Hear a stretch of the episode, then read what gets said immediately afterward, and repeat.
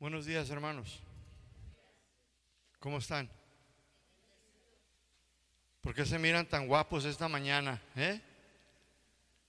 ¿A dónde van? Vinieron a alabar a Dios, ¿verdad? Qué bueno. Qué bueno que se bañe, que se peine, que huela pufu, perfume, porque usted viene a adorar a Dios.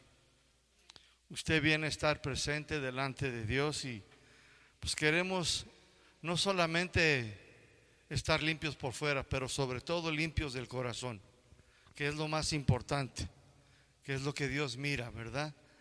Y es bueno llegar, limpiarse, ponerse a cuentas con Dios, para que Él pueda recibir de nosotros pues una alabanza y una adoración que llegue a su corazón y que sea limpia, que sea pura.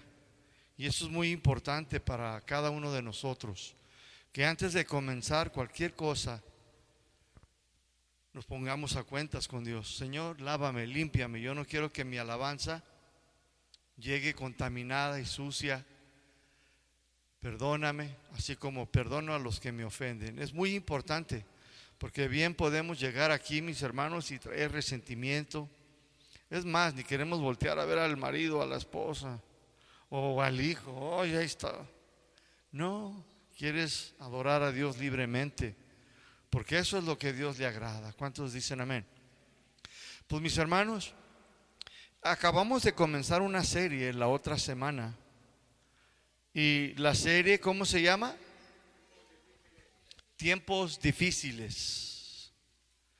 Y estábamos enseñando otra serie, pero el Señor así lo dispuso. Claramente nos hizo ver que deberíamos de parar y comenzar a hablarle a su iglesia de los tiempos difíciles que nosotros vamos a comenzar. Ya tiene tiempo que los tiempos difíciles han venido a esta tierra. Simplemente a veces andamos muy ocupados en los trabajos, con los problemas de los hijos, de la familia, problemas de la salud y muchas cosas que nos quitan nuestros ojos del enfoque de la verdad, de la realidad que se está viviendo. Pero los tiempos difíciles ya tiene años, mis hermanos, que venimos acarreando muchas cosas.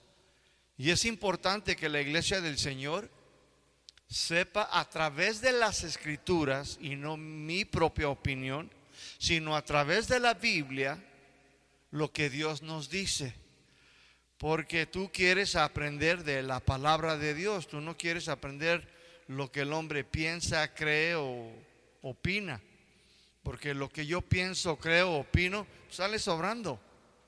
Lo importante es lo que Dios ya nos dice. Y nos dijo hace más de dos mil años lo que iba a ocurrir. Y el Señor no se le escapa nada, mis hermanos. El Señor hace más de dos mil años ya nos había advertido, nos había dicho cómo este mundo, mis hermanos, se iba a desarrollar. Eh, simplemente nos dijo dónde nacería Jesús, cómo nacería Jesús, de quién nacería Jesús. O sea, las profecías se han cumplido. O sea, Él lo sabe todo. Sabe desde el principio hasta el fin. Y lo bonito y maravilloso es que Dios en esta mañana conoce a cada uno de ustedes. Te conoce, te conoce desde antes que nacieras. Sabía quién iba a ser tu mamá, tu papá. Todo sabía de tus flaquezas, de tus errores, de tus sufrimientos, de tu anhelo, de tus deseos. Todo lo sabe el Señor, mi hermanos. Y eso es lo bonito y lo maravilloso. Entonces queremos seguir enseñando sobre esta serie de tiempos difíciles. La otra semana comenzamos con un tema. Le habíamos titulado ¿Quién es tu Señor? ¿Verdad? Y hoy quiero continuar porque es un tema extenso. Quiero continuar con el mismo tema. Parte número dos. Si usted es de los que anota, anótele allí. ¿Quién es tu Señor? Parte dos. Parte número dos. ¿Quién es tu Señor en esta mañana? Yo sé que muchos aquí y en todas las iglesias del mundo, internacionalmente, contestarían y, me dirían, iglesias cristianas, dirían, el Señor, el Señor Jesucristo es mi Señor, ¿sí o no? Obvio. ¿A quién estamos sirviendo? Pregunta. ¿A quién estamos sirviendo? O aquí, como en muchas iglesias, contestarían, pues al Señor. Ah, pues al Señor. Sí, pero ¿cuál Señor? ¿A cuál Señor? Si usted abre su Biblia conmigo, vamos a seguir la parte número dos de este tema. ¿Quién es tu Señor? ¿A quién estás tú sirviendo en realidad, en verdad? En Mateo 6, 24. Mateo 6, 24.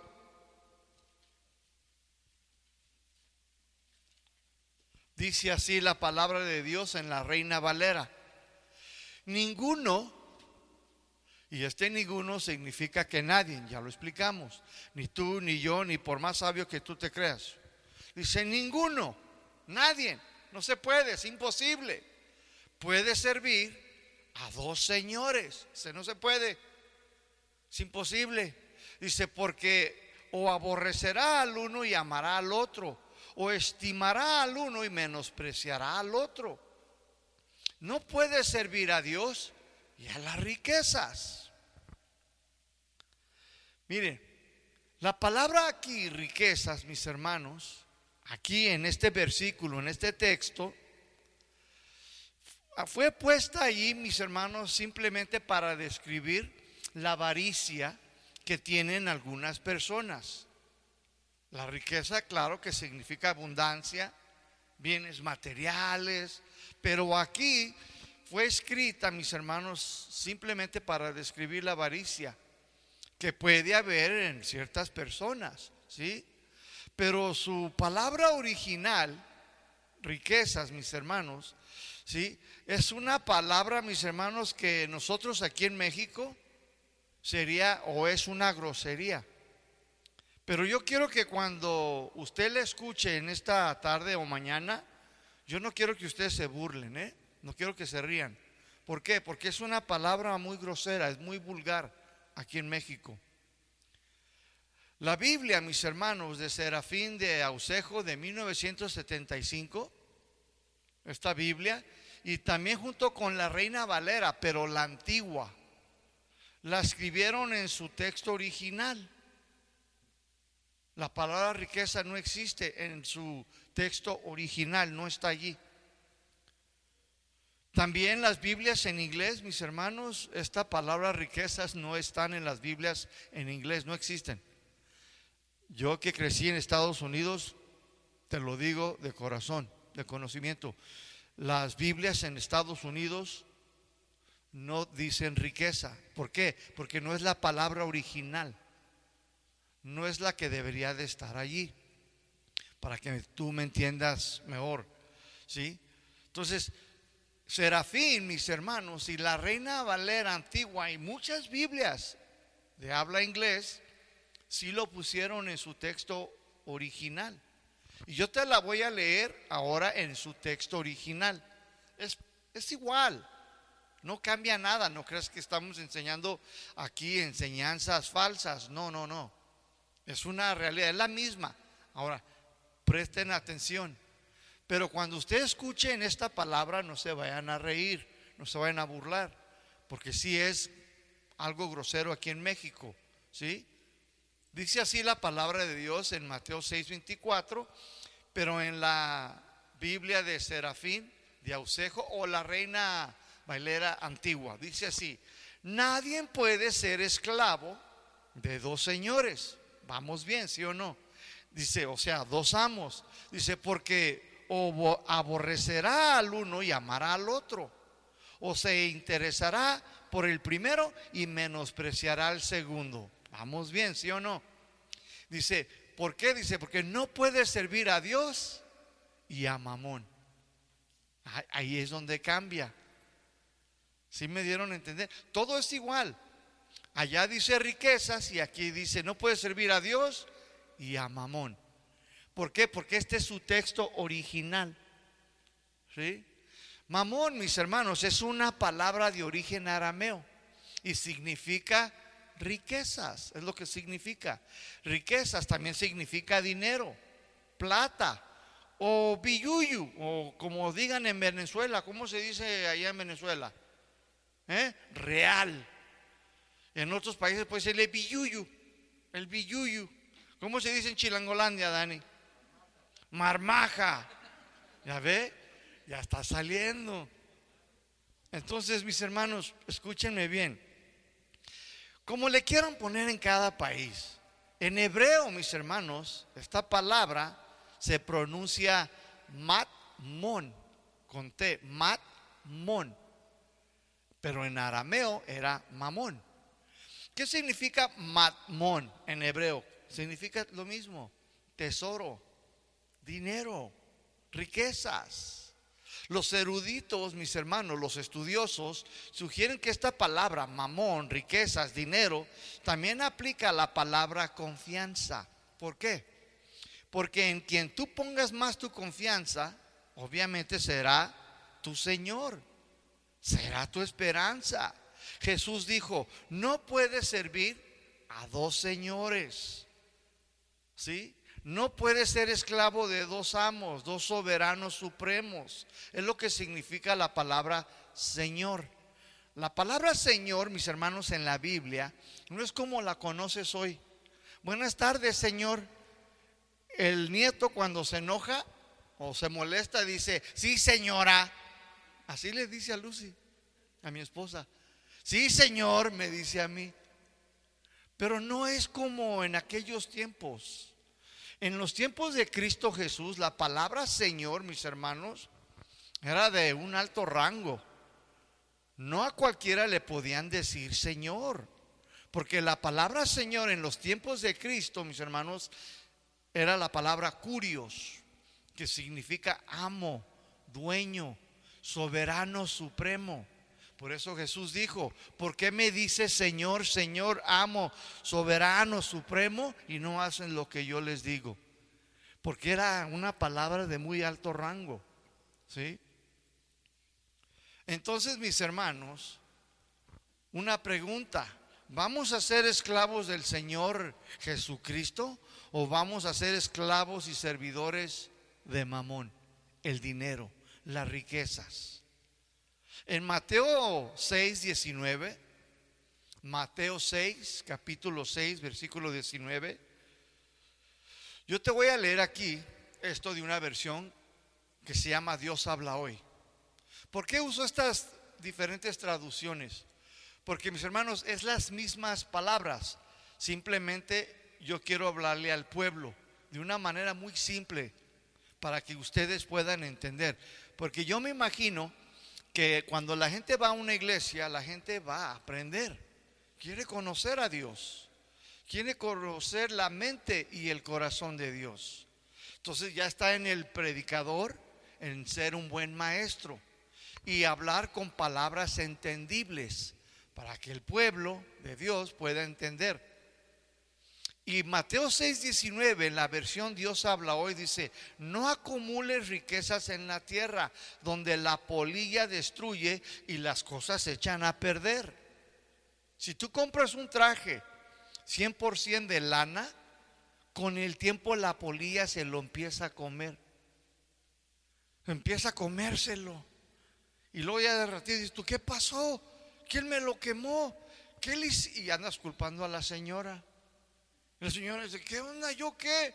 Y pudo haber sido la polilla que se lo estuvo comiendo. Dice aquí entonces, dice, donde la polilla, dice, destruye, las cosas se echan a perder y donde los ladrones entran a robar. Mateo 6:20 dice, acumulan más bien, acumulen más bien, dice, sus riquezas en el cielo donde la polilla no destruye y las cosas no se van a echar a perder, ni tampoco los ladrones van a poder entrar a robar. Y luego dice el versículo 21, muy clave. Dice, porque donde esté tu riqueza, donde esté tu tesoro, donde esté tu dinero, dice, ahí estará ¿quién? También tu corazón. ¿Sí lo acaba de ver usted? Dice, donde esté tu riqueza, donde esté tu billuyu, tu real o tu marmaja, dice, ahí va a estar también tu corazón. Una pregunta, mi hermano. ¿En dónde está usted acumulando sus riquezas? ¿Mm? ¿En dónde está usted acumulando? ¿En dónde están sus riquezas? Porque donde esté sus riquezas, pues ahí va a estar su corazón. Es aquí, mis hermanos, les repito una vez más, donde muchos cristianos van a ser probados por Dios y muchos van a reprobar en esta prueba. Pues en donde estás tú edificando o en donde tú has estado edificando los últimos cinco años de tu vida, va a demostrar quién es tu Señor, en quién estás tú confiando. Porque de quien estés más agarrado, más aferrado, es el que te va a sostener. Yo solo quiero decirte, quiero recordarte que este ídolo, el Señor dinero, acaba de caer. El dinero, mis hermanos, escúchenme, no va a ser para siempre, mis hermanos. Esta semana yo escuché, mis hermanos, en las noticias que en China hay una ciudad que ya el dinero ya no lo están usando. Ya no lo están usando. Ellos lo que están usando son sus teléfonos. Y ahí en su teléfono, pues ya con él traen un código. Y ya nomás pasan ese código. Y es toda la ciudad entera. Qué tremendo, ¿no? Entonces, ya no pueden falsificar los billuyus, la marmaja, el real, el peso. Ya no podrán hacer piratería en esa ciudad por la pérdida de millones y millones que se han perdido. Entonces, mis hermanos, escúchenme, el dinero, mis hermanos, sabemos que ya acaba de caer, mis hermanos. Muchos que se dicen ser cristianos no van a pasar la prueba, se la van a ver muy mal. Todavía le añadimos a los predicadores de la dicha prosperidad que predican domingo tras domingo, Dios quiere que seas rico, que ata al demonio de proveza, que somos hijos de un rey.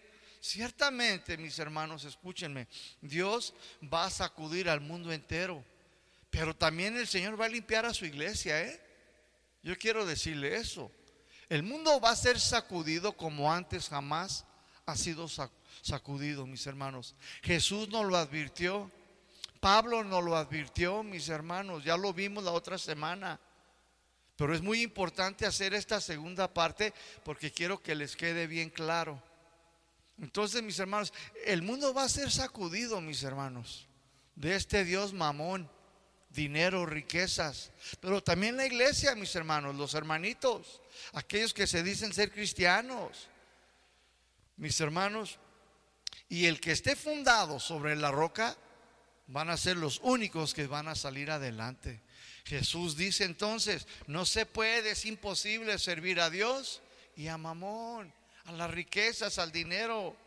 Esto, mis hermanos, es imposible, no se puede. Siempre le vas a dar más importancia a uno que al otro. Siempre te vas a agarrar más a uno que del otro. Siempre vas a menospreciar más a uno que al otro. Siempre, siempre, siempre. La pregunta es entonces, ¿quién es tu Señor? ¿A quién estás tú sirviendo? ¿En quién estás tú confiando? Por lo tanto, lo que Jesús está diciendo claramente es que el dinero puede ser un Dios, mis hermanos. El dinero puede ser un Señor en tu vida. Dios, don dinero, o Dios, el Señor Jesucristo. Jesús está afirmando que hay un Señor dinero como un Dios que controla sus vidas, los rige, los gobierna, les dicta lo que deben de hacer y cómo deben de vivir y tal y como hacen a los esclavos. La palabra siervo significa servir, significa ser esclavo. Entonces es muy claro lo que Jesús nos está diciendo y nos ha estado diciendo. ¿A quién vamos a servir? Si vamos a servir al dinero, te va a controlar, te va a regir. De la misma manera que lo hace un amo a su esclavo. Mamón, mis hermanos, es entonces, es, es en quien alguien puede poner su confianza, en quien es su Señor. En la antigüedad, mis hermanos, los finicios en la ciudad de Tirón, no sé si usted lo sabía, pero ellos adoraban a Mamón en el Antiguo Testamento. Esto no es nuevo, mis hermanos. Esto ya ha sucedido, mis hermanos. Ellos adoraban en Tirón y Sidón, adoraban a Mamón, a las riquezas, al dinero. En Ezequiel capítulo 27, Ezequiel capítulo 27, todo este capítulo 27, ¿sí? Pero del 12 al 25, ahí nos empieza a hablar el profeta Ezequiel y dice que eran tantas las riquezas que tenía mis hermanos Tirón, eran tantas sus riquezas, mis hermanos, que toda la gente de todo el mundo que existía en aquel entonces, no está hablando de los aztecas, no está hablando de los mayas, está hablando de todo el mundo de aquel tiempo, de aquella época que rodeaba esta ciudad en el Medio Oriente. Dice que toda esa gente, mis hermanos, venían a hacer negocios con ella. Allá Tirón, mis hermanos. Todo este capítulo, mis hermanos, 27, es un canto. Pero ¿cómo crees que es ese canto? Es un canto fúnebre. ¿Qué es fúnebre? Funeraria. ¿Qué es un canto fúnebre? De muerte. De alguien que falleció. De alguien que ya pasó, mis hermanos. Todo el capítulo es un canto. Y es un canto de funeraria, de alguien que ya se fue. tú ya te imaginas los violines allí, ¿verdad? Y la lloradera. Es exactamente lo que es este capítulo 7 de Ezequiel. Y está hablando de esta ciudad, mis hermanos, de Tirón. Que eran tantas sus riquezas, mis hermanos, que toda la gente del mundo antiguo venía a hacer negocios con ellos. En Mateo 11, 22, mis hermanos, Jesús habló de Tirón y de Sidón. En Mateo 11, 22. En el Nuevo Testamento Jesús, ahí en Mateo 11, 22, Jesús habló de estas dos ciudades. Y dice en Mateo 11, 22, por eso les digo que en el día del juicio su castigo será más duro que el de la gente de Tirón y de Sidón. ¿Por qué? Escúchenme, mis hermanos, porque rechazaron al Señor de señores, rechazaron la fuente de agua viva y pusieron su confianza en cisternas rotas que no sostenían agua, pusieron su confianza en sus riquezas, en su dinero, en sus bienes materiales y rechazaron al Señor Jesucristo. Está hablando del pueblo de Israel, mis hermanos. Dice, a ustedes, dice, les va a ir peor, dice. El día del juicio, a ustedes, mi pueblo, fíjate, ¿a quién? A su pueblo. O sea, está hablando de los creyentes. Dice, a ustedes les va a ir peor, dice, porque se, se los advertí, ustedes ya lo sabían. Les va a ir peor que a esta ciudad. Eso está, está grueso, hermano. Está duro. Jesús les dice, el día de juicio a ustedes su castigo va a ser peor que los de Sirón y Tidón. En Mateo 6:24, mis hermanos, entonces, cuando Jesús dijo, ustedes no pueden servir a Dios y a Mamón. Cuando él dijo estas palabras, escúcheme muy bien, ¿eh? los discípulos entendieron quién era Mamón. Ellos sí lo entendieron. Ellos en su texto original, cuando Jesús les habló, Jesús no les habló en mexicano, ¿eh? no les habló tampoco en inglés ni en portugués. No, les habló, mis hermanos, en su lenguaje judío, árabe, arameo. Y ellos lo entendieron, esta palabra mamón, mis hermanos. Pero se sorprendieron, mis hermanos, de que mamón era un Dios. ¿Qué tal, eh? Ellos pensaron, ¡Ah! Las riquezas, mamón, el dinero es, es un Dios. Sí. Jesús se los estaba explicando ahí, mis hermanos, en Mateo 6:24. Ellos ya sabían esta palabra. Ellos ya sabían lo que sucedió en Tirón y Sidón. Nunca cuestionaban a Jesús cuando entendían algo. Cuando no lo entendían, cuestionaban al Señor. Señor, ¿qué trataste de decirnos? No te entendimos. Pero aquí sí lo entendieron. Cuando Él les dijo, ustedes no pueden servir a Dios y a Mamón, ciertamente ellos dijeron, no podemos servir a Dios y a las riquezas. Ciertamente no podemos servir a Dios y al dinero. Sí lo entendieron, pero ellos eran ignorantes a que las riquezas, el dinero, podía ser un Dios en la vida de alguien. Ellos lo ignoraban. Estaban ajenos a eso. ¿Cómo? Sí, hasta que Jesús les explica, mis hermanos. Pregunta, ¿quién está señoreando y gobernando a la gente de este mundo? ¿Quién la está gobernando? ¿Quién se está enseñoreando de ella? ¿Dios o Mamón? ¿Quién gobierna en todo el mundo? ¿Cuál es la respuesta correcta? Mamón, mis hermanos. ¿Sí o no? ¿Quién gobierna, mis hermanos, al mundo entero? No hay duda alguna, mis hermanos, no es Dios. No es el Señor, mis hermanos, Jesucristo. Es Mamón. Él es el que está gobernando todo el mundo. Él es el que los está rigiendo, mis hermanos. Señor, como le expliqué, en griego escurio significa suprema autoridad amo y dueño, soberano de todo. Entonces, este mamón es el Señor amo.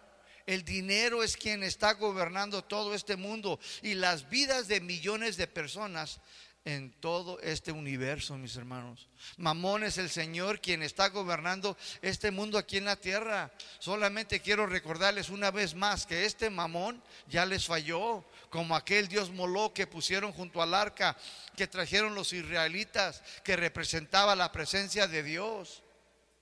Esta arca, mis hermanos, un día la habían capturado los filisteos y la, pusieron junto a su templo, cerca de la imagen de Moloch. Y al día siguiente esa imagen de Moloch estaba tirada en el piso con su cara de frente, con su boca toda destrozada, su frente toda aplastada. Y los filisteos volvieron a levantarla al día siguiente y otra vez al día siguiente estaba en el piso, otra vez con toda su cara de frente. Y venían los filisteos y decían, ¿qué pasó? Y gritaban, ¿quién está haciendo esto?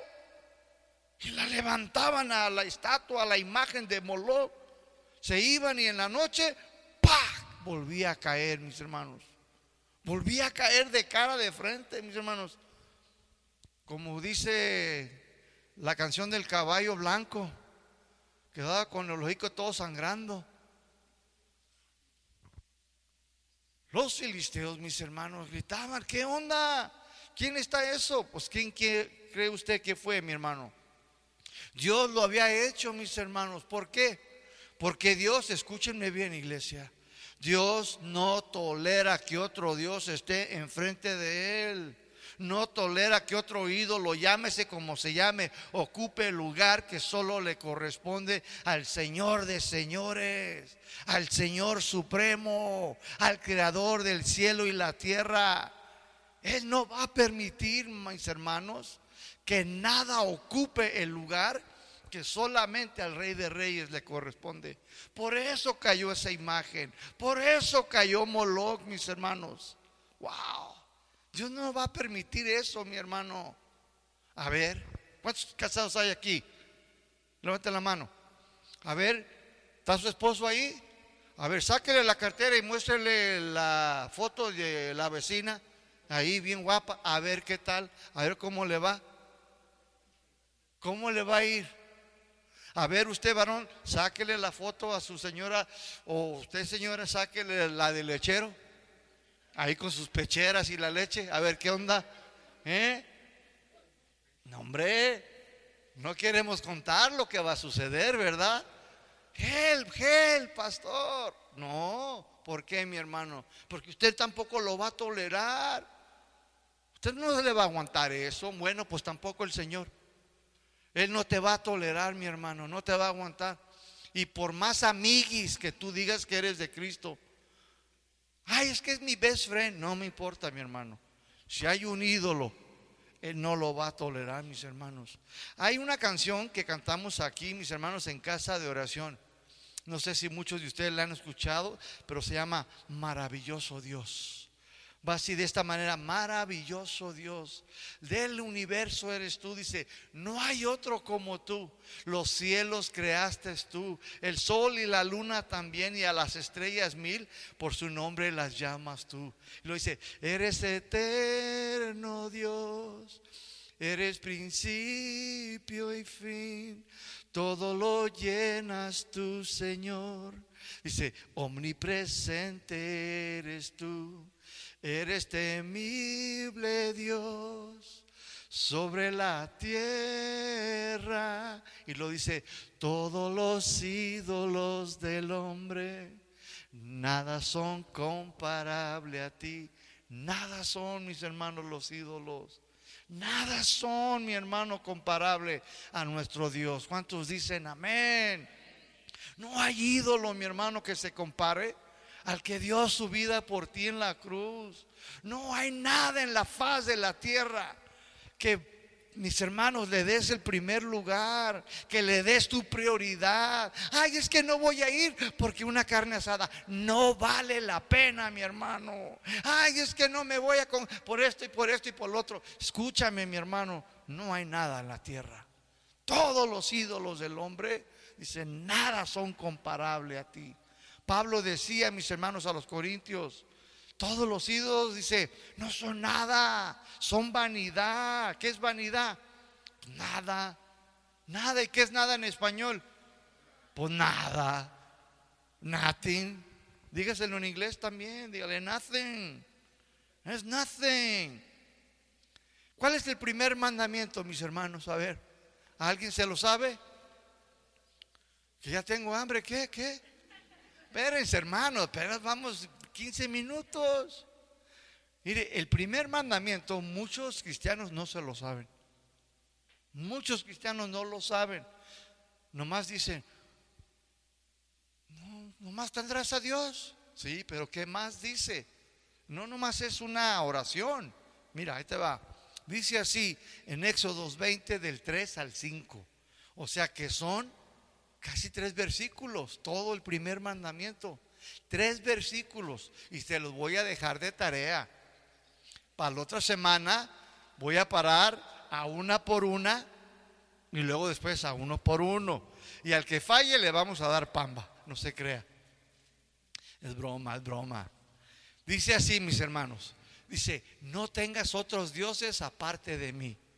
No te hagas ningún ídolo ni figura de lo que hay arriba en el cielo, ni debajo de la tierra, ni del mar debajo de la tierra. No te inclines delante de ellos ni les rindas culto, porque yo soy el Señor, o sea, el curios, tu Dios. Y lo dice, Dios celoso. ¿Dios qué? Dios celoso. Dios es celoso, mi hermano, hermana. Dios es celoso. Dice, y que castiga la maldad de los padres que me odian. Ande, mi hermano, Dios es celoso, mis hermanos. Cuando Él dice que Él es celoso, quiere decir que Él no acepta que su pueblo se incline, que adore, que los gobierne, cualquier otra cosa que no sea Él. A ver, ahora sí atrévase a sacarle la foto a la señora de otra. Así también es el Señor, mis hermanos. El Señor, mis hermanos, dice la palabra, la Biblia, que nos hizo conforme a qué? A su imagen. Usted ríe, también Él. Usted ama, también Él. Usted siente celos, también Él. Conforme a su imagen. Tenemos muchos atributos que tiene Dios, pero caemos cortos porque Él, él es omnipotente.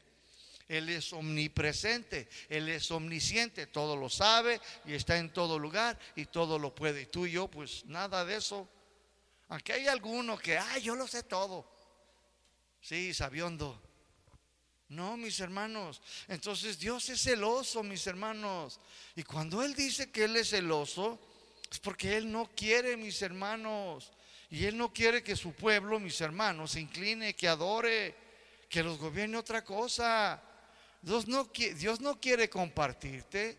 ¿Por qué? Porque somos de Él y para gloria de Él fuimos creados, mis hermanos. ¿Sí o no dice la Biblia que fuimos creados para la gloria de Él? Fue de Él, mi hermano. Él pagó un precio por ti y por mí. Fue su preciosa sangre. Mira, esto a mí me fundió los focos. No solamente somos creación de Dios, porque hay muchos que creen y piensan que todos somos hijos de Dios. No, la Biblia no enseña eso. No todos son hijos, todos somos creación de Dios. No todos son hijos. Y fuimos hechos para la gloria de su, su nombre. Pero mis hermanos, a los que creyeron en Él, creyeron en lo que Él vino a hacer por nosotros, morir en la cruz por nuestros pecados, dice, a ellos les dio potestad. La palabra potestad significa privilegio. Les dio el privilegio de ser hechos hijos de Dios. Y ahí, ahí está la diferencia, que no todos son hijos. A los hijos se les dio el privilegio y fue por gracia. O sea, no lo merecíamos. Simplemente fuimos injertados por su amor, porque Él tuvo misericordia. No fue porque tú ibas a misa de gallo, no. Simplemente fue por su gracia. ¿Cuántos dicen amén? Entonces Dios no va a tolerar que sus hijos adoren al Dios mamón. No va a permitir que sus hijos se inclinen al Dios dinero. Por esta razón Dios derribó al Dios mamón, riquezas, dinero en todo el mundo. Este Dios mamón ha arrastrado a muchos de los hijos de Dios. Este ídolo ha dañado, ha desviado a muchos cristianos de la fe verdadera. Hace algún tiempo, mis hermanos, un cantante cristiano muy famoso, supimos que tenía su dinero invertido en la bolsa de valores de Nueva York. Era un cristiano, mis hermanos, famoso, cristiano. Vendió miles y miles y miles de sus CDs, de sus discos. Y todo su dinero, la mayoría, nos dimos cuenta, que lo invirtió en la bolsa de valores. Andaba tras quién? El Dios Mamón. Quería más y más y más y más. ¿Y qué cree que pasó? Como a los seis años, lo perdió todo. Todo lo perdió, mis hermanos. Todo su dinerito se le fue para abajo. Son muchos los cristianos, mis hermanos, que se han quedado en la ruina por irse tras el Dios mamón. Son muchos los cristianos que terminaron lastimándose todo por querer tener más y más y más y más dinero y bienes materiales. El Dios mamón ha logrado que muchos cristianos se inclinen ante Él. Ha logrado sacar muchos de la iglesia solo para que los sirvan a Él, para gobernarlos, para esclavizarlos con sus tarjetas de crédito, sacando casas, carros, viajes, ropa, etcétera, etcétera. Y al último dice, no, bancarrota, help, help. Así fue como se perdió este imperio estadounidense, mis hermanos. Ya lo comentamos la otra semana. Estados Unidos es el imperio más grande de los últimos tiempos, pero se han inclinado, han adorado al Dios Mamón, mis hermanos. Han, pedido, han perdido, mis hermanos, su originalidad que habían tenido desde algún principio con sus principios bíblicos. ¿Por qué? Porque se salieron de las iglesias, muchas personas, del coro, por ganar millones, mis hermanos, para cantarle al mundo, peloteros, basquetbolistas, actores, tú les dices y todos son cristianos. Todos son cristianos y a quién están sirviendo, a quién se están inclinando, al Dios mamón, mis hermanos. Es tremendo, mis hermanos. Esto no es nuevo, mis hermanos. Y ay, yo sé que usted está diciendo, ay, pues good for the USA, qué bueno para los gabachos. No, ¿y qué tal aquí en México? ¿Eh? ¿Y qué tal aquí en México, mis hermanos? Mis hermanos, muchas de estas personas, mis hermanos, han sido, mis hermanos, desviadas, descarriadas por este Dios mamón en todo el mundo, que cuando van a sus iglesias solo le dan al que dicen que es su Señor puro cambio, le dan lo que le sobran. Y es triste ver esta realidad, mis hermanos.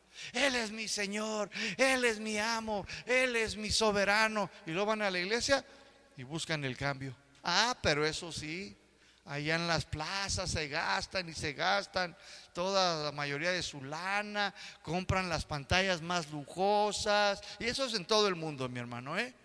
No nomás en the USA. También aquí, mis hermanos. ¿Sí o no?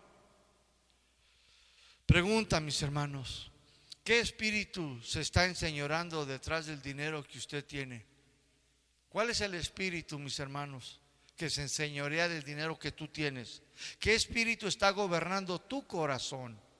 Todos de alguna manera, mis hermanos, anhelamos tener un poco más de dinero, sí o no. Seamos honestos, sí o no. Todos, todos deseamos tener un poco más, pues nos, nos va a ayudar a comprar cosas que necesitamos, nos va a ayudar a pagar la renta, la casa, la luz, el agua, el gas, la comida, el teléfono. ¿Verdad que sí, Bartola? Claro que sí.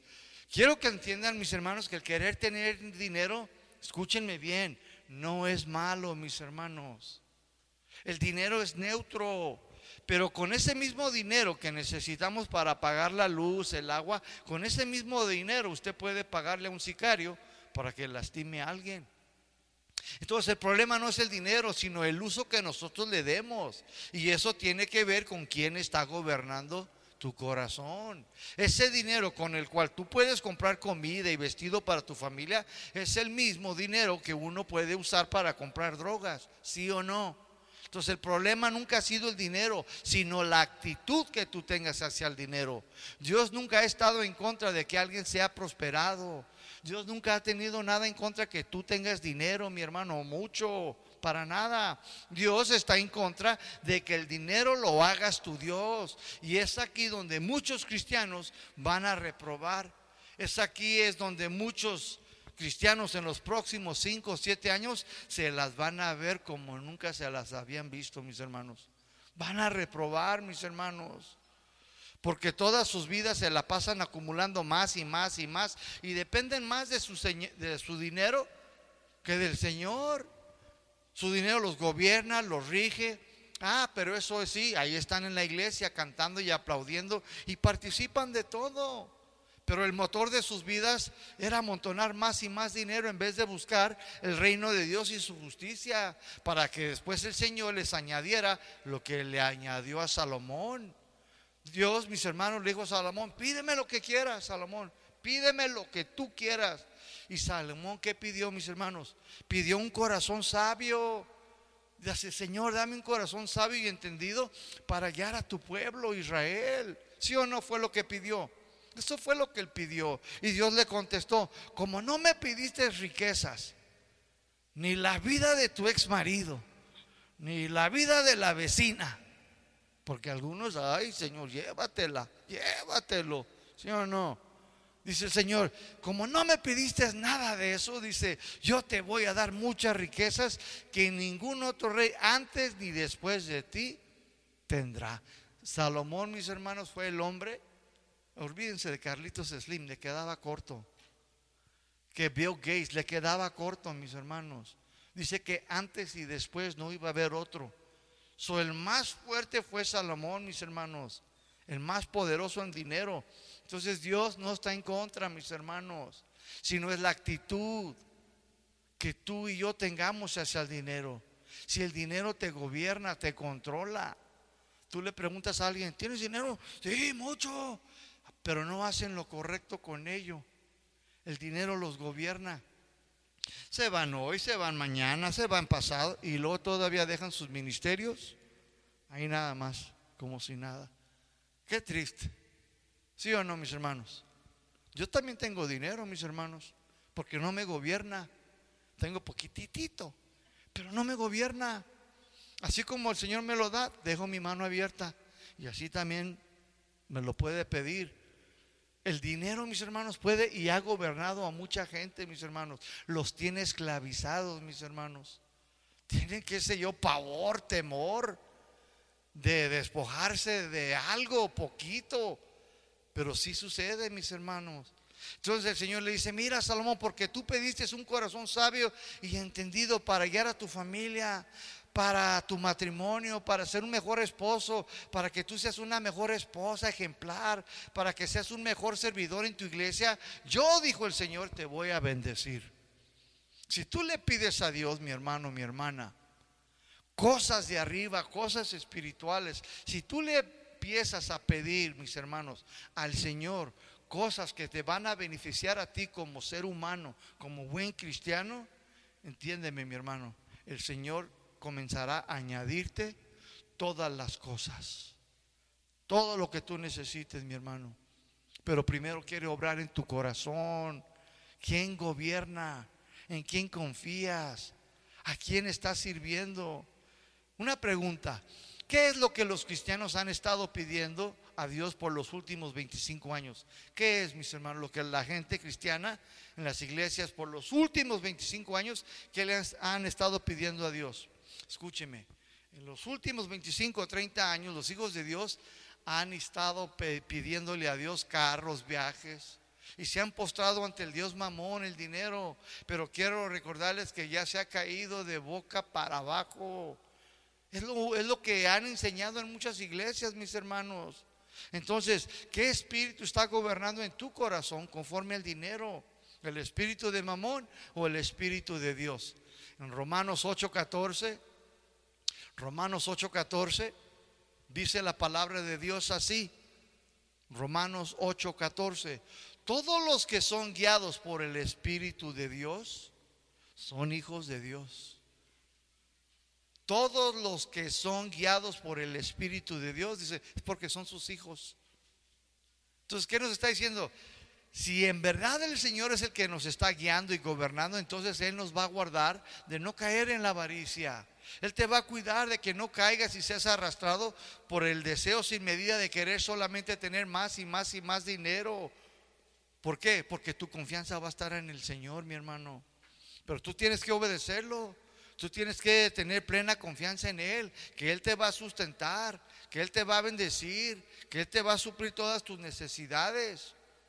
Eso es lo que, mis hermanos, nos hace diferentes a los verdaderos cristianos. A mí me han preguntado, oye, mando, la gente que no sabe que soy pastor, porque no me la paso diciéndole a la gente de afuera, ay, soy pastor. No, para nada oye, si tú y esto, yo digo, no, yo vivo por fe. Y es una verdad, mis hermanos.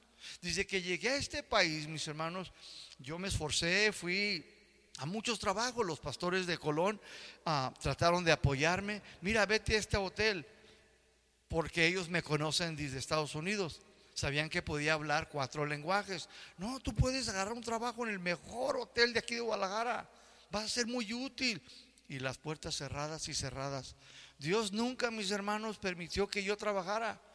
Más bien me mandó al instituto a prepararme. ¿Para qué? Para pastorear, mis hermanos. Algo que yo ni siquiera en mis ojos, algo en mi corazón. Un hombre que vivió 13 años en prisiones estaba lejos de mí, mis hermanos. Nunca pero había una carga, había un peso sobre mí, las almas, las almas. Mira lo que te hizo el enemigo, no dejes que le haga eso a otros. Ayuda, apoya. Y escuchaba el grito de los macedonios, los del Salto, los de Guadalajara, los de Talpa de Allende, porque ahí es donde también servimos un año. Y Dios comenzó, mis hermanos, pues a usarnos. Mis hermanos, este es, mis hermanos, lo que ha estado sucediendo. Este es uno de los problemas, mis hermanos, que el mundo está a punto de enfrentar, mis hermanos, pero se va a poner de hueso colorado. ¿Saben ustedes quién es el predicador más famoso en los últimos 25 años? ¿Ustedes lo conocen? ¿Alguien? Nadie, calladito. ¿Nadie sabe quién es el predicador más famoso de los últimos 25 años? ¿No? Pues es Mamón. Ese es el pastor, predicador más famoso, mis hermanos, en todas las iglesias, que a través de sus ministros del Evangelio de la Prosperidad, que se le han pasado hablando desde los púlpitos, Dios no quiere que seas pobre, que reprende al demonio de la pobreza, que tú confiesa, que tú decreta. Un día, mis hermanos, escúcheme, esto es una verdad. Yo estaba viendo televisión, porque hay un canal, ¿sí? y le voy a decir el nombre, se llama Enlace. Yo estaba viéndolo, pero ese canal pasa predicadores de todo tipo de doctrina, para ser honestos, ¿eh? Ahí tú pagas y yo quiero predicar, órale, pum, porque tienen que pagar ellos la renta. La televisión es cara, mis hermanos. No crea que Televisa le va a pagar. Entonces ahí entran diferentes y cada quien predica su doctrina, su enseñanza. Sea bíblica, sea torcida, diluida, cada quien, pero ya pagó. Bueno, un día yo estaba, mis hermanos, escuchando a una pastora y es muy famosa, conocida. Y estaba enseñando bien y yo estaba aprendiendo, la verdad. Ah, qué padre, ah, qué padre. Pero nomás llegó al tema del dinero y me empecé a rascar la cabeza. Y luego dijo, a ver, todos, saquen un billete de a 500. Y toda la gente lo saca. Y luego ella empezó a decirle, ahora todos digan conmigo, dinero, ven a mí. Y no, mis hermanos, que los hermanos corrieron y sacan sus 500 pesos. Y yo te ordeno en el nombre de Cristo Jesús, dinero, díganlo, ven a mí, lo gritó un hermano, pero en cantidades. Y luego gritó una señora, sí, amén, en lleno. Pero después, ¿qué cree? Le dice, bueno, ahora traigan esos 500 pesos para acá. Sí. Dice, ahora echen esos 500 pesos para acá. Y para que usted coseche lo que va a sembrar. O sea, tiene lógica. Dice Pablo a los colosenses, dice, parece bien, dice Pablo, ¿sí o no? Dice Pablo, parece bien colosenses, suena bonito, dice, pues sí, voy a sembrar para cosechar, para que me caiga el dinero y venga a mí en abundancia. No, pues sí, y tiene lógica. Y hermano, ahí va la gente. Todos de fila. Escúcheme, era una iglesia 15 veces más grande que esta. Y le funcionó. ¿Qué les parece si lo calamos aquí? A ver, hermanos, pónganse bien. ¿Eh? Pero mire, voy a ser más misericordioso. Uno de a cien, hombre. ¿Quién, mis hermanos, es el pastor más famoso? mamón. En todas las iglesias, mis hermanos, los despelucan, mis hermanos. Miren, hermano, aquí lo único que les hemos pedido es que sea una ofrenda para el pastor. Que una ofrenda para el pastor, nunca, mis hermanos, nunca. Lo único que les hemos pedido es para su iglesia de ustedes, porque no es mía. Si Dios me llama, si Chuy me llama, mi pastor me dice, te quiero que prediques en casa de oración. Que no lo duden, hermanos. No me estoy dando flores, pero de repente me llamaron, quiero que vengas y seas uno de los maestros de Colón. Me cayó de sorpresa, yo, habiendo tantos pastores, ¿por qué a mí, Señor? Bueno, Dios así lo quiso. Y ahí voy, mis hermanos. Que si un día me dice, quiero que te vengas para acá. Así le pasó a Sergio Dueñas. Quiero que dejes tu iglesia quiero que te vengas a predicar. Y ahí va Sergio, bien obediente. ¿Y ¿Qué tal yo, hermanos? Se queda aquí la iglesia, es para el pueblo, es para que Dios levante uno de aquí del salto. ¿Qué sé yo los planes bonitos y maravillosos que Dios tiene para ese lugar, mis hermanos? Pero lo único que le hemos pedido, y ya lo escuchó, ya mis hermanos, las bardas están llenas, están tan altas ya, nomás nos falta, mis hermanos, rellenar lo que son los muros se va a requerir mucho trabajo ahí, mucho cemento, como unas cuatro toneladas de cemento se va a necesitar. Pero gloria a Dios, van a tener un lugar que llamar casa. Ahí voy a casar a su hijo, a su hija, ahí van a ser los nietos, van a nacer de nuevo. ¿Cuántos dicen amén? Ahí va a haber, mis hermanos, una, un congreso de matrimonios y le vamos a dar duro a los maridos. Es más, les doy el título ya, duro y a la cabeza para que se, eduque el hermano, ¿sí o no?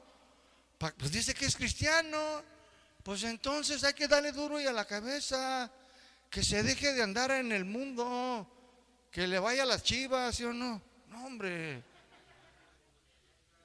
Quiero mucho a, Latas, ya ves. Quiero mucho a los hermanos, como el hermano Fer, no, no está por ahí, pero nomás tiene un defecto, le va a la América. Entonces, mis hermanos, escúchenme.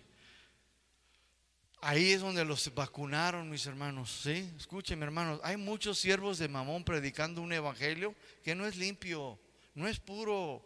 Es un evangelio de puro negocio, triste y lamentablemente. Y lo más triste es que mucha gente los está siguiendo. Y dice la Biblia, tal es el sacerdote, tal es el pueblo. ¿Sí o no, mis hermanos? Segunda de Pedro, capítulo 2, versículo 1. Abra su Biblia.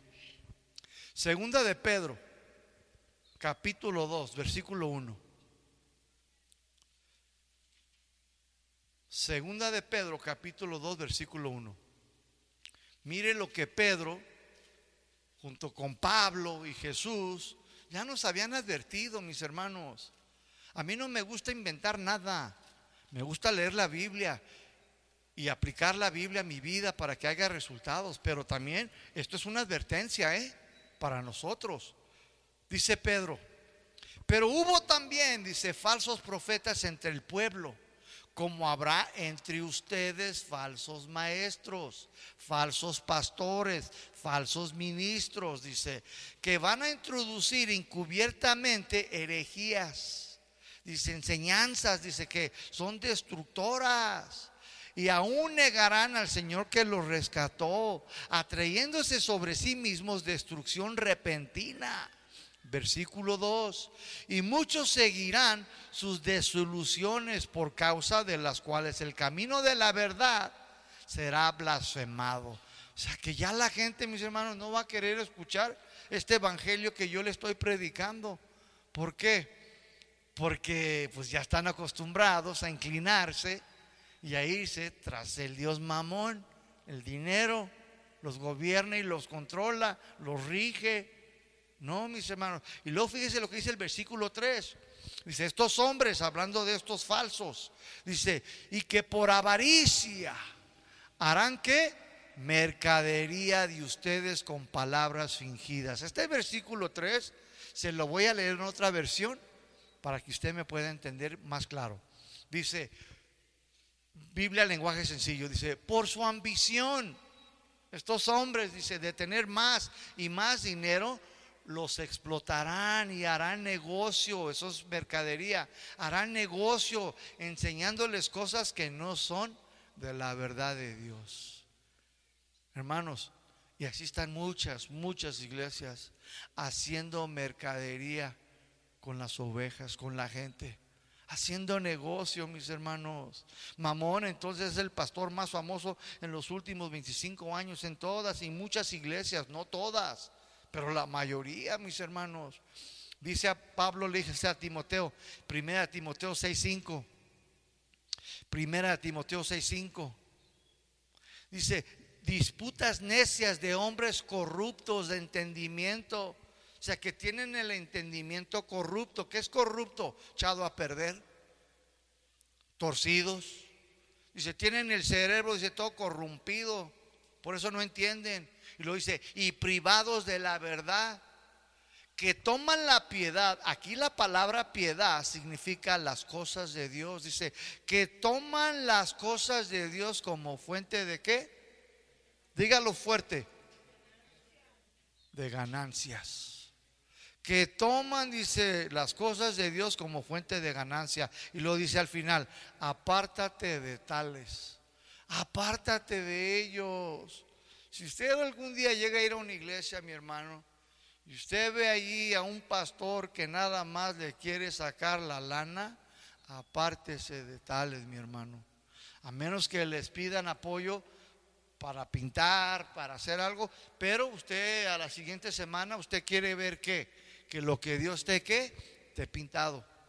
Si yo les digo, hermanos, den para el piso, hay que apoyar todos. Usted espera ver el piso, ¿sí o no? Pues es lo que se debe de ver. Si no, entonces ¿para qué voy a seguir dando? Y así hay muchas. Hermanos, hay que dar para esto. Y pasa Navidad, pasa el, día del pavo. Bueno, aquí no celebran el pavo, ¿verdad? Día de gracia. Y pasa el día de tu cumpleaños, pasan 15 años y tú, ¿qué onda? Y todavía ya van tres veces que doy. No, dice, apártate de tales. Salte de ahí, dice. En vez entonces, mis hermanos, estos hombres de hacer discípulos verdaderos de Cristo Jesús, están haciendo discípulos de Mamón. Y mucha de esa gente se está yendo tras el materialismo, se va tras el dinero de la prosperidad. Pero yo quiero saber qué van a hacer cuando vengan los ríos y los fuertes vientos y golpeen contra impetu, contra su familia y contra sus propias vidas. ¿Qué van a hacer, mi hermano, esos, esas personas? Esto es lo triste, mis hermanos. No todos van a saber responder, mis hermanos. No todos van a tolerar, mis hermanos. Los tiempos que vienen más adelante, escúchenme bien, de aquí a cinco o siete años se va a poner la cosa más rojo, mis hermanos. Al rojo vivo, mis hermanos. Estaba hablando con Dani y estaba diciendo que muchos chilangos allá en México perdieron sus chambas. Aquí mismo ya la federal ya se cerró. Aquí tenemos dos hermanitos que trabajaban ahí. Muchos mis hermanos. Es más, aquí el, tu hermano que perdió su trabajo. ¿Saben qué le causó eso? Quererse quitar la vida. Es lo que está pasando, mis hermanos. El Dios mamón, mis hermanos, ha caído. Negocios cerrarán el, dólar, el billete, todo va a caer, mis hermanos, tarde que o temprano. Y la gente, mis hermanos, que no esté bien fundada, la gente que haya estado fundando sobre falsas doctrinas, que no estén bien sostenidos de Cristo, mis hermanos, se van a comenzar, escúchenme, una ola de corrupción, una ola de violencia, una ola de suicidios, una ola de divorcios. Va, se va a venir con todo, mis hermanos. ¿Por qué? Porque este Dios mamón, mis hermanos, ha caído, mis hermanos. Dice la palabra de Dios, ha caído la gran Babilonia, la gran ramera. Mis hermanos, Estados Unidos, ¿cuántos países no dependen de él? Mis hermanos, ha caído. Ahorita hay remesas muy bonitas, gracias a Dios, por los familiares. Pero tarde que o temprano, mis hermanos, escúcheme, la falsificación de las tarjetas, en la pérdida de billones y de billones de las tarjetas de crédito, no existirá ya más el dinero, mi hermano. ¿Y ahí qué? ¿Qué van a hacer esas personas que se dicen ser cristianas? ¿Qué van a hacer los del Evangelio de la Prosperidad? No me voy a burlar de ellos, mi hermano, no. Que Dios tenga piedad de ellos y misericordia. Pero la gente, mis hermanos, que lo sigue, mis hermanos, que pone su confianza en esas cosas, que se van tras el materialismo, escúcheme, no los va a poder sostener. Lo que mis hermanos Cristo te da libremente, el dinero no lo puede comprar. No lo puede comprar, mis hermanos. Para terminar, vaya conmigo, mis hermanos. La Biblia es muy clara. 1 Timoteo 6:10. Con esto cerramos. La Biblia es muy clara, mis hermanos. Es muy clara cuando nos dice, mis hermanos, 1 Timoteo 6:10 dice, porque la raíz de todos los males, dice, es el amor al dinero. La raíz, mis hermanos, primeramente, vamos a desglosar esto. La raíz es donde está el verdadero problema entonces. Entre más profundo esté la raíz, más se sostiene el árbol, por más grande que sea, ¿sí o no? Un árbol, mis hermanos gigantes, necesita agarrarse, sostenerse de toda esa raíz para poder mantenerse de pie y estar firme, ¿sí o no? Usted mira este árbol aquí, hermano, está grande. Si usted empieza a escarbarle allí, usted va a mirar raíces hasta por acá y empiezan a levantar los cementos, ¿sí o no? Y se agarra. Una de las árboles o que tienen más raíces son las palmas. No, hombre, las palmas son inmensas, mi hermano. Y luego las raíces parecen mecates. Se agarran, porque cree cuando viene el huracán, llámese como se llame, nomás se pandea la palmita y luego rebota. Pues muchos cristianos no van a poder ni siquiera sostenerse.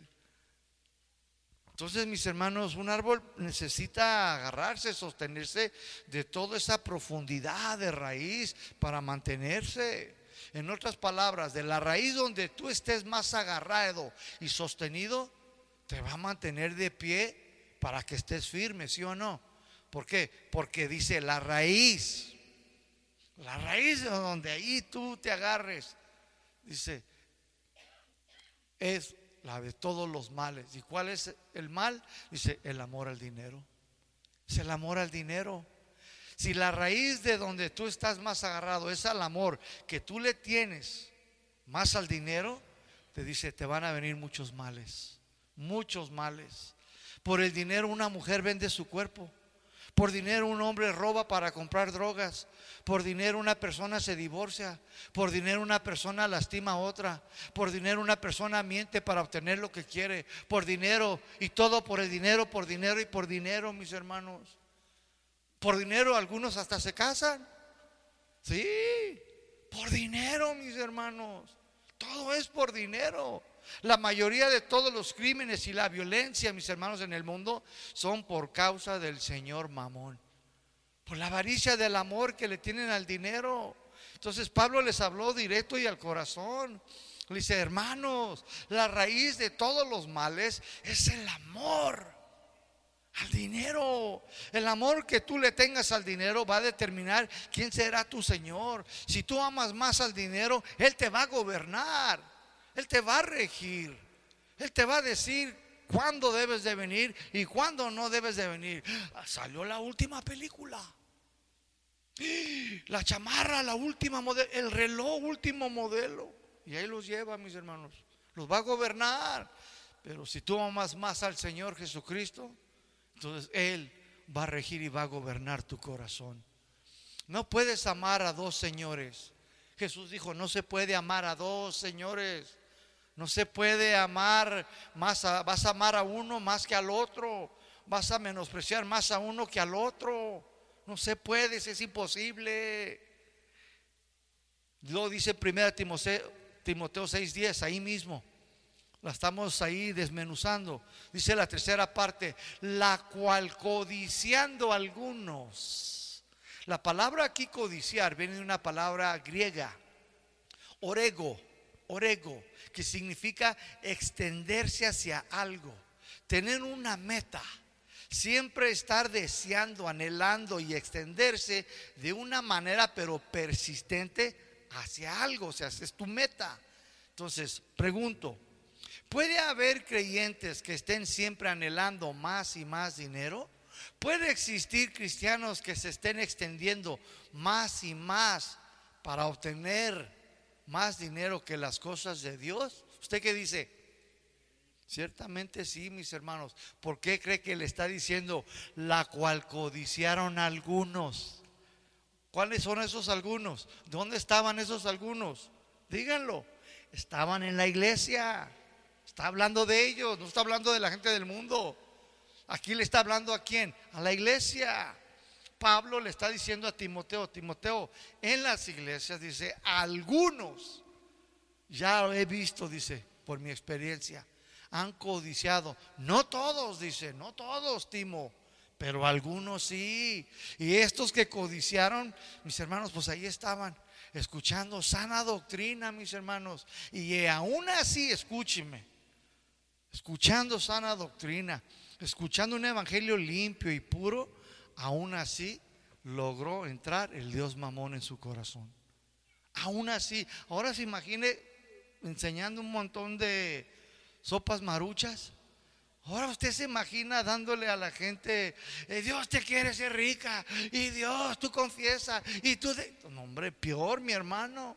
Si así, mi hermanos, enseñándoles sana doctrina, algunos Dice, no todos, dice, codiciaron mis hermanos. Wow. Está difícil la cosa, ¿no lo cree usted? Mi hermanos, es una verdad. Aún estando en una iglesia sana, pura, el Dios mamón puede, mi hermano, estar toque, toque, toque. Y te puede hacer que te inclines si tú lo dejas. ¿Se acuerdan del Antiguo Testamento? Moisés dijo, yo no me voy a inclinar ¿Se acuerdan de Danielito? Dijo, yo tampoco, amén, gloria a Dios. Los tres hebreos que dijeron, tampoco me voy a inclinar al Dios dinero, a tu estatua, tampoco. La iglesia primitiva dijo, tampoco. Nosotros vamos a servir al Señor Curios, al Señor Jesucristo. Entonces, mis hermanos, sí va a haber cristianos, mis hermanos, que no se inclinen. Y cada uno de ustedes va a tener que responderle a Dios. Como dijo Pablo, yo me limpio mis manos. Yo ya les enseñé. Yo ya les dije en qué has estado tú edificando estos, estos últimos años, mis hermanos. Y luego dice ahí la cuarta parte, primera Timoteo 6:10. Y dice ahí, algunos dice, se extraviaron de la fe. Las personas que aman más al dinero, que se sostienen y que se agarran más de su dinero que del Señor, y que lo codician en su corazón terminan por extraviarse de la fe verdadera. La palabra extraviar, mis hermanos, viene de una palabra griega, apoplanao, apoplanao. Significa hacer descarriar, significa desviar, pero también significa engañar, que fueron engañados. El Dios Mamón ha estado engañando al pueblo de Dios por miles y miles de años y lo más triste es que muchos se han dejado descarriar, desviar y engañar. Algunos se extraviaron, mis hermanos, dice ahí, de la fe. Aquí, mis hermanos, esta palabra fe no es fe para salvación o fe para hacer milagros. Aquí la palabra fe es el Evangelio. Y ahí están los hermanos de la fe los del Evangelio. La palabra fe tiene varios sinónimos, pero aquí fe es del Evangelio, de los caminos de Dios, ¿sí? Y muchos cristianos, mis hermanos, han sido desviados, descarriados, engañados, mis hermanos. ¿Nunca has visto, mi hermano, cuando vas por ahí por el periférico y luego ponen a una chava bien sexy, bien bonita, ¿verdad? Como a tu esposa y la mía. Y las ponen así. Y lo dice, fuma Malboro pero nunca te dice que se murió de cáncer. Y luego te dicen, llévate el carro, ¿verdad? Llévatelo ahora, gózalo, disfrútalo y paga después. pero no te enseñan la deuda en la que te metes, ¿sí o no? No te enseñan las consecuencias. Es que es un engaño, mi hermano. Hoy, mis hermanos, el telemarketing así obra. ¿Por qué? Porque el enemigo está detrás de todo eso. Te enseña Cancún, Escaret, ah, qué sé yo, Chapala. ¿Eh? Y te enseña, pero no te dice que te va a costar una lana y que se te puede quedar la carcanchita, tampoco, ¿sí o no? O que te pueden robar. O sea, nada más te enseña lo bonito y el placer. Y ahí va uno tras el Dios mamón, ¿sí o no? Entonces dice que se extraviaron ahí de la palabra de Dios se dejaron engañar de sus caminos, mis hermanos. La última parte, mis hermanos, dice ahí, y fueron traspasados de muchos dolores, o sea, muchos sufrimientos. Este siempre, hermanos, para cerrar, este siempre ha sido el propósito de este Señor Mamón. Desviar a los hijos de Dios para que terminen sufriendo y padezcan mucho dolor en sus corazones algunos incluso hasta que pierdan su salvación. La gracia de Dios en sus vidas. Esta es una advertencia entonces para todos nosotros los cristianos. ¿Para quién? Para todos nosotros, para ti, hermano, hermana, hoy Dios te está hablando. Sí, para los hijos de Dios. Y el Dios mamón, mis hermanos, es una advertencia de Dios para que no nos desviemos, mis hermanos. Y debes de estar bien alerta ¿Quién está gobernando tu corazón? ¿En quién estás tú confiando? Mamón siempre desde el principio de la humanidad, desde que el dinero fue originalmente instituido para comprar y vender, puso en marcha este plan de engañar al mundo entero y gobernarlo, dirigirlo, que para al final, mis hermanos, al final también los hijos de Dios terminen por hacerlo, para que lo sirvan, mis hermanos. Mamón quiere que los hijos de Dios se inclinen ante Él para gobernarlos. Y muchos, muchos, no pocos, se dejaron engañar y terminaron lastimándose. Han sufrido mucho y lo dice la Biblia y hubo gran pérdida. ¿Sí o no? Pregunta, ¿quién es tu Señor? ¿Quién te gobierna? ¿En quién confía tu corazón? ¿En quién estás tú agarrado, agarrada? Cierra tus ojos. Bendito Dios y Padre. Venimos ante ti, Señor, en esta tarde ya. Queremos darte las gracias plenamente, Señor, porque ciertamente nos has enseñado, Señor, que las riquezas, que el dinero, el materialismo, ciertamente, como los discípulos lo entendieron, pero ellos ignoraban, Señor, que podría ser un Dios en sus vidas. Así también nosotros hoy lo entendemos, que el dinero, las riquezas, el materialismo puede ser ciertamente un Señor, un amo, un supremo soberano sobre nuestras vidas que nos esclaviza. Y tú lo has dicho, Señor, en la palabra, que no se puede. Nadie puede servir a dos señores. No se puede servir a Dios y al Dios mamón. No se puede, es imposible. Serviremos más a uno más que al otro. vamos a apreciar más a uno que al otro. Vamos a despreciar más al uno que al otro. Y ciertamente, Señor, muchos, muchos cristianos tristes y lamentablemente alrededor de todo el mundo, Señor, han sido engañados, seducidos por un evangelio que les promete lo que tú nunca dijiste que ibas a dar. Les prometen cosas, Señor, que no pueden ellos mismos hacer. Y solamente ellos acumulan riquezas del pueblo de Dios.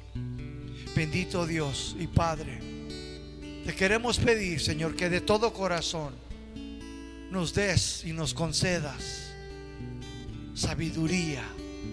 Un corazón entendido, Señor, para guiar a este pueblo tan bonito y maravilloso que tú formaste y creaste y compraste con tu preciosa sangre.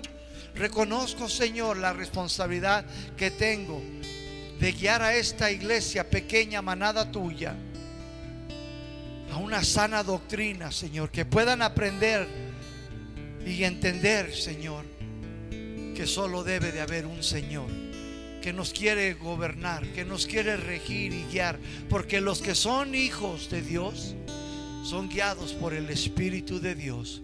Guíanos, Señor. No queremos poner nuestra confianza en el dinero. Yo no dependo en lo que la iglesia tenga, Señor, ahí en el banco. Yo no dependo, Señor, ni en el edificio. Yo no dependo, Señor, ni aún lo que yo pueda tener en mi bolsa, Señor.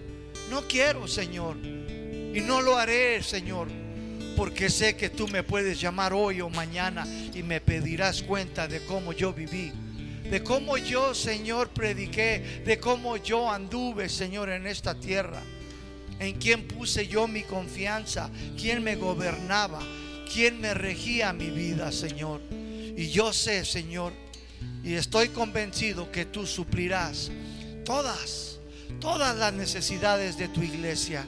Ayuda la fe de mis hermanos, Señor Bendícelo, Señor. Manifiéstate como el gran Señor Curio, soberano, creador del cielo y la tierra, que tú eres, Señor. No necesitamos pedirle dinero a la iglesia para que tu bendición venga sobre ellos. No necesito despojar a tus ovejas para que tú les bendigas y bendigas mi vida y bendigas este ministerio. Porque ciertamente la obediencia a tu palabra traerá bendición Así como, Señor, tú le añadiste a Salomón.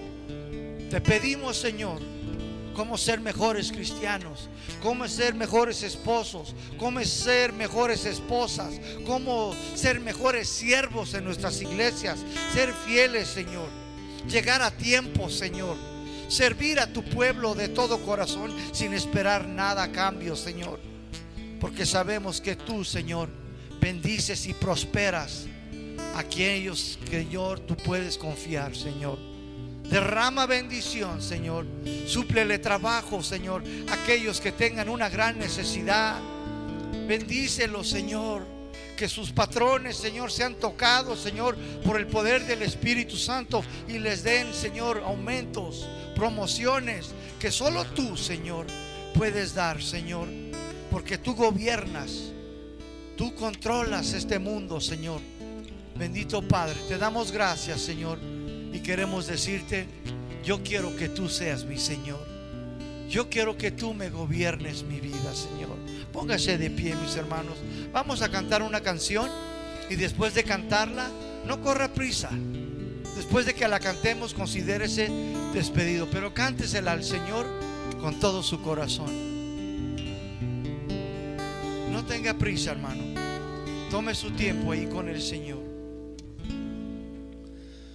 Maravilloso Dios del universo eres tú. No hay otro.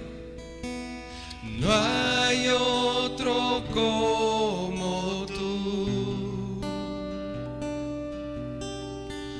Hay otro como tú. Y los cielos, los cielos creaste tú. el sol y la luna también, y a las estrellas, a las estrellas mil.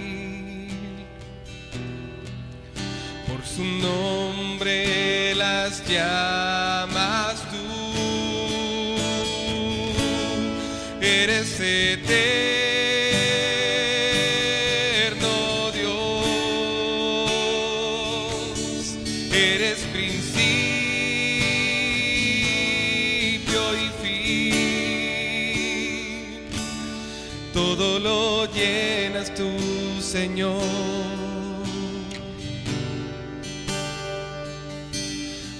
Omnipresente eres tú, eres temible, eres temible Dios sobre la tierra.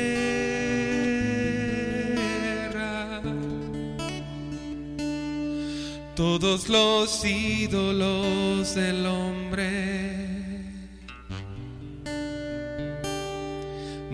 son comparable a ti. Eres eterno, eres eterno Dios. Cántese lo que se oiga. Eres principio y fin. Él quiere oír tu voz. Todo lo llenas tú, Señor.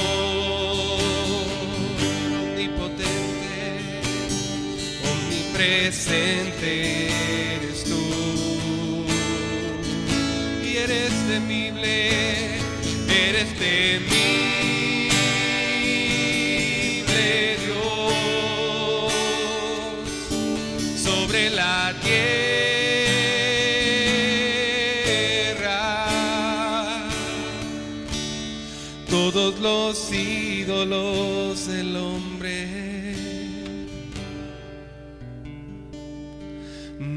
son comparable a ti.